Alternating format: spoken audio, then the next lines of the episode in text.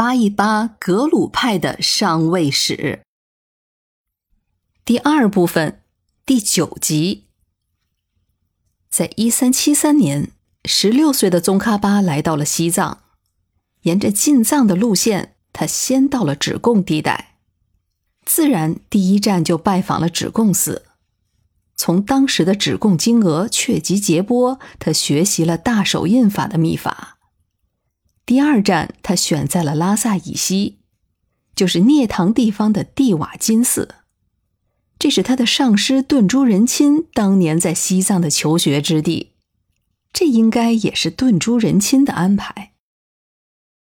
在这里，他就跟随着寺中的做主耶钦僧格和堪布扎西僧格，还有云贝嘉措、乌金巴这些大师，就系统的学习了以《县官庄严论》为主的《慈氏五论》这些显宗经论，时间长达两年。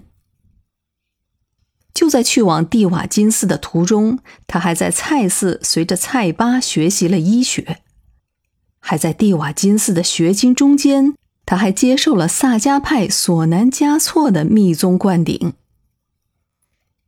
一三七五年，在桑普寺和蒂瓦金寺，他就《县官庄严论》立宗答辩。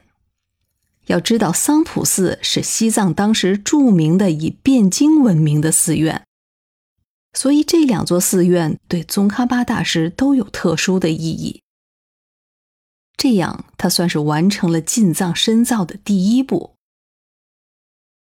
在完成了蒂瓦金寺的学习之后，他就开启了游学模式。在这需要说明的是，当时的拉萨还不是西藏的中心，除了大昭寺，这里也没有什么有名的寺院。而大昭寺当时的状况也并不好，所以宗喀巴游学的方向是向西进入后藏。到后藏的第一站是夏鲁寺，那是著名的布顿大师的成名之地。不过那个时候布顿大师已经过世了，寺中的做主是他的弟子仁钦南杰。宗喀巴就从他那里又学习了秘法。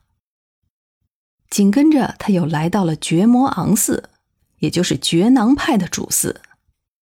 他就又跟随着博东乔列南杰学习了十轮大法。同年，他又拜访了俄寺和纳唐寺进行学经。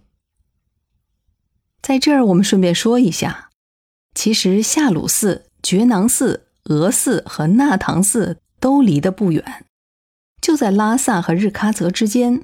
都可以来一个一日游了。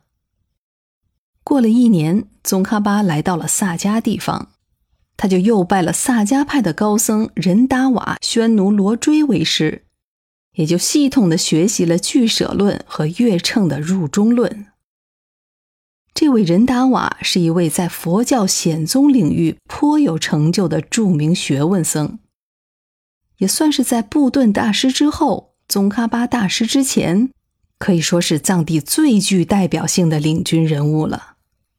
他对中观学的研究造诣很深，在佛学思想上，他是属于中观应成派。他对宗喀巴的学术成长产生了深远影响，也就成为了他一生中最重要的老师之一。这个仁达瓦他有两个弟子，后来他们就都追随了宗喀巴。大约就是在这个时间段，差不多是一三七八年的光景，他的母亲就寄来了那一缕白发。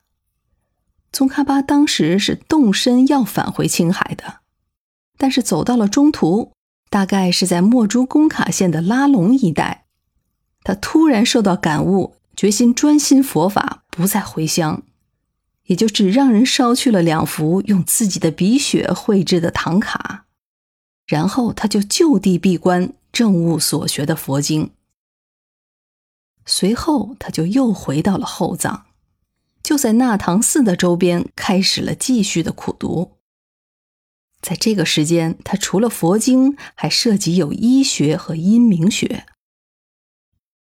就在一三八零年到一三八一年的这两年间，宗喀巴就陪同着仁达瓦，先后在纳唐寺。萨迦寺桑普寺和泽当寺这些地方，就依着《释量论》《集论》和《俱舍论》还有《律经》这四部经典立宗答辩。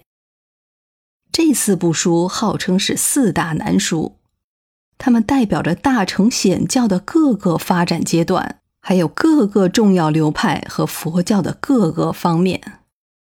比如《俱舍论》，这是印度世亲大师的呕心之作，他通论了有部的各个学说。《律经》出自《说一切有部》，是著名的戒律集成经典。《集论》属于瑜伽行派。而《量势论》则是阴明学的集大成之作。宗喀巴大师敢于公开发布立此四部经典答辩，这代表了他已经学完并且完全掌握了这几部书。这也标志着他对显教有了通盘的了解，有了扎实的基础。同时，这也标志着他的显教学习阶段的结束。如果用后来格鲁派的学习制度来比拟，宗喀巴此时大概就是二十五岁的年龄，他已经达到了格西的地位。至此，大师的进修之路告一段落。